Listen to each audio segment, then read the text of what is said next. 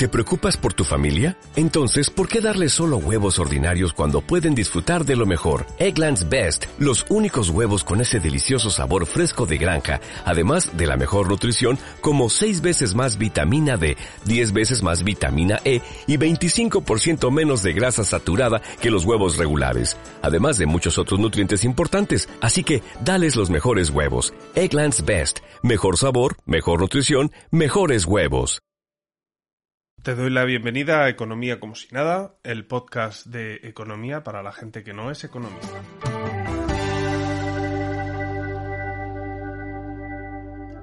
Os recuerdo que nos podéis seguir en la web comosinada.com y en la cuenta de Twitter eco como si nada.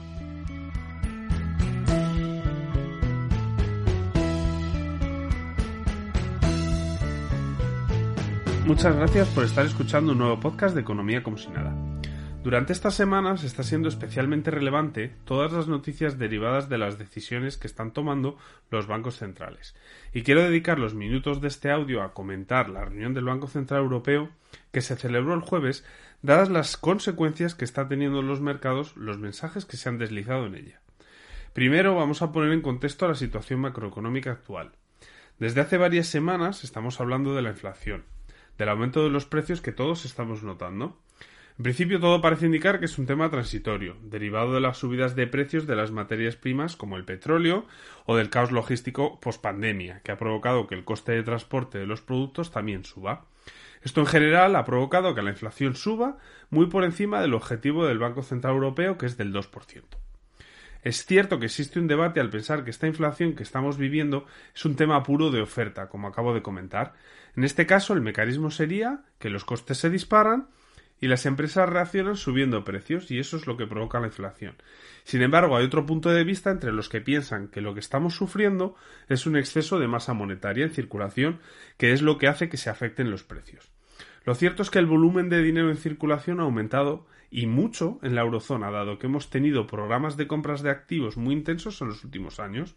Recordemos que el Banco Central Europeo no lograba generar inflación motivada por un crecimiento que en Europa ha sido moderado y con un crecimiento de precios muy bajo, en los últimos años se implementó programas de compras de activos después de la crisis de 2008. El argumento de que el aumento de precios es motivado por este hecho, es decir, por un exceso de masa monetaria, se cae si observamos que la velocidad de circulación del dinero está en mínimos históricos en la eurozona. Que el dinero no circule o que circule más lento nos indica que todas estas ayudas que se han implementado todo este dinero que se ha impreso realmente no ha ido a la economía real, sino que está ahorrado o en el mercado de capitales. Si los bancos no encuentran proyectos donde invertir, por mucho dinero que tengan no lo prestan. Lo que hacen es comprar activos o dejarlo en depósito. Lo cierto es que, sea el motivo que sea, parece que la economía está demasiado anestesiada con tanta ayuda y tipos tan bajos, y que es cierto que hace falta cierto ajuste. En este escenario llegamos al jueves, a la reunión del BCE. La semana estaba transcurriendo con relativa tranquilidad, recuperación en las bolsas y tranquilidad en los tipos. Pero lo del jueves pone patas arriba el mercado. Para explicarlo de una manera sencilla, ahora mismo existen dos programas de compra. Uno que se llama PEP, que es el programa de compra de activos que se lanzó después de la pandemia, y luego está el APP, que es un programa que compra activos desde 2016. Ambos funcionan de manera idéntica. Compran la deuda de los gobiernos o el crédito que no es financiero de las empresas, además de reinvertir todos estos bonos que van venciendo. Con ello han provocado tipos bajos y mucho dinero en circulación. Volviendo al jueves, a la nota de prensa. Lo que comunica el Banco Central Europeo en ese momento es que el programa de compras de emergencia frente a la pandemia, el PEP, se va a reducir durante el primer trimestre del año 2022, para acabar en marzo. La previsión es reinvertir el principal de todos estos bonos adquiridos que vayan venciendo durante este programa al menos hasta el final de 2024. Es decir, no hacer un tapering como la Fed, que es reducir balance, simplemente dejar de aumentar ese balance. Y luego tenemos el otro programa, el APP. En este se compran alrededor, o se compraban alrededor de 20.000 millones de euros al mes durante 2021. Para este año, las compras mensuales de este programa, del APP, aumentan durante los tres primeros meses del año a 60.000 millones al mes, para compensar lo que se está dejando de comprar con el otro programa. comunican que las compras van a ser de 40.000 millones al mes durante el segundo trimestre, 30.000 millones al mes en el tercero y 20.000 millones al mes a partir de septiembre durante el tiempo que sea necesario hasta acomodar las condiciones económicas de la eurozona. Que recordemos que para el Banco Central Europeo son que la inflación esté en el entorno del 2% y ahora mismo estamos en el entorno del 5%. Dejarán de comprar activos, dejarán de comprar deuda de empresas y gobiernos en el momento en que los tipos oficiales se revisen al alza, pero el importe de lo que venza, de los bonos que vayan venciendo, se va a seguir reinvirtiendo hasta que se suban los tipos de interés.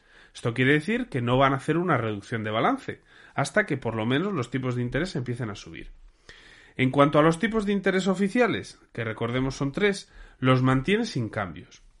Operaciones principales de financiación al cero, interés marginal del crédito al 0,25 y la facilidad de depósito en negativo, al menos 0,5, tal y como estaban antes. Sin cambios en tipos y con una política monetaria bastante acomodaticia, no era de esperar la reacción que sucedió después. Y es que el kit de la cuestión vino en la rueda de prensa, donde cambió el discurso por completo de lo que venía diciendo en anteriores publicaciones. En las declaraciones a la prensa, Lagarde habló de que los riesgos de inflación se habían movido al alza desde diciembre y que existe una elevada incertidumbre que exige flexibilidad en las políticas monetarias. Según Lagarde, el Consejo del Banco Central Europeo fue unánime en expresar la preocupación por la inflación. Pero es que además Lagarde se negó a descartar un aumento de tasas en 2022 y comentó que en las reuniones de marzo y junio se van a reevaluar todas las perspectivas. Existe una cierta incongruencia entre lo que se publica en la nota de prensa y lo que se entiende de sus palabras, y esto traslada incertidumbre al mercado, que es la peor de las noticias. Después de las declaraciones se puede esperar que los programas de compra vayan a acabar antes de lo que están anunciando y que quizás se suban los tipos de interés durante este año. Es, desde luego, lo que está descontando el mercado. No tanto posibles subidas de tipos en 2022, sino en retiradas de estímulos, porque, como se puede ver en las curvas de tipos, los movimientos a corto plazo son mínimos. Donde realmente hay sangre es en los tramos medios, coincidiendo donde más papel, donde más bonos tiene el Banco Central Europeo. Recordemos, subidas de tipos, caídas de precios. Cuanta más duración, es decir, cuanto más tiempo quede hasta vencimiento, más caídas en precios. El mercado ha identificado un riesgo muy fuerte de que el Banco Central Europeo deje de comprar activos justo en esos plazos y por lo tanto Anticipándose a ese movimiento, los inversores comienzan a vender sus bonos. Esto provoca que el precio de los bonos caiga. Esto es oferta y demanda pura y dura. Ante una presión vendedora muy fuerte, los bonos caen, el precio de los bonos cae. Esto provoca que aumente su rentabilidad y provoca que, por ejemplo, el bono alemán a 10 años se sitúe en rentabilidades del 0,22, que es algo que no sucedía desde hace casi cuatro años. Este movimiento de caída de precios de los bonos y de por lo tanto aumento de rentabilidad lleva produciéndose durante todo el año, porque el riesgo de inflación ya todo el mercado lo estaba anticipando, pero se acelera mucho y muy rápido el jueves y el viernes. El problema de una inflación alta por encima de los objetivos no es un problema único de la zona euro. Durante este año hemos visto como la Fed en Estados Unidos también planifica retiradas de estímulos o incluso la misma semana pasada el Banco de Inglaterra subía tipos de interés. Parece algo normal que se tomen decisiones. El problema viene en la incertidumbre que siembra un mensaje un poco ambiguo. Como ya hemos hablado, en la curva de tipos de interés, estas declaraciones provocan un sell-off, unas ventas muy fuertes de la deuda, como por ejemplo, como ya hemos comentado, en la deuda alemana. La rentabilidad del bono a 10 años alemán sube al 0,22, pero es que además la curva se aplana. Un aplanamiento de curva sucede porque la diferencia de rentabilidad entre los bonos cortos, por ejemplo el 2 años, y los bonos un poco más largos, como por ejemplo un 10 años, se reduce. Es pronto para concluir qué puede pasar, pero el movimiento de curvas nos puede hacer pensar que los tipos de interés oficiales van a subir más pronto que tarde. Pero quizás esos movimientos de tipos no sean muy sostenibles ni muy agresivos. Va a depender de la evolución de la inflación y de los datos de crecimiento. Hay que esperar, por lo tanto, a las próximas reuniones de bancos centrales para salir de dudas. Para concluir este podcast, hay que hablar de que este movimiento tan exagerado de tipos de interés se trasladó a las bolsas. Hemos hablado largo y tendido de que las subidas de tipos suelen ser malas para la bolsa y para el crédito. Las bolsas caían, haciendo que las subidas de esta semana, de principios de la semana, se difuminasen, y el crédito también sufría. Las empresas también van a tener que pagar más por sus préstamos, al igual que todos los gobiernos, como ya hemos hablado en este audio. Espero que este podcast te haya ayudado a entender mejor lo que está pasando en los mercados y os espero en siguientes audios. Muchas gracias.